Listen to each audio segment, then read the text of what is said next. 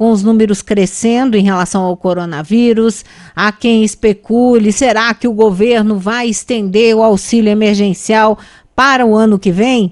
O que é certo hoje é que o auxílio termina em dezembro. Só que, diante da indefinição sobre o novo programa social do governo, tem uma ala política que voltou a defender a prorrogação do auxílio emergencial por dois ou três meses em 2021. Mas, segundo informa o blog do Valdo Cruz no G1, assessores estão dizendo que o presidente Bolsonaro ainda não tomou nenhuma decisão sobre esse assunto e deve fazer algo logo depois do segundo turno das eleições municipais. O presidente sabe da importância do benefício para a população que está em situação de vulnerabilidade, mas ainda não tomou uma posição. O grande impasse é claro, né? O teto de gastos. O Brasil já está com um rombo aí de 700 bilhões de reais, em função principalmente da pandemia, do auxílio. E agora, por mais que o povo precise, não se sabe até que ponto o governo pode avançar num dinheiro que não tem, né? A possibilidade de prorrogação do auxílio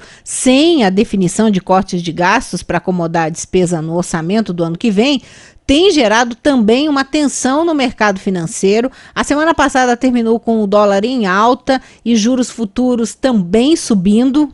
E no Congresso tem líder trabalhando e muito com a esperança de aprovar a chamada PEC emergencial ainda este ano, incluindo aí um texto para o novo programa social do governo. Só que a própria base aliada do presidente da República considera isso praticamente impossível para 2020.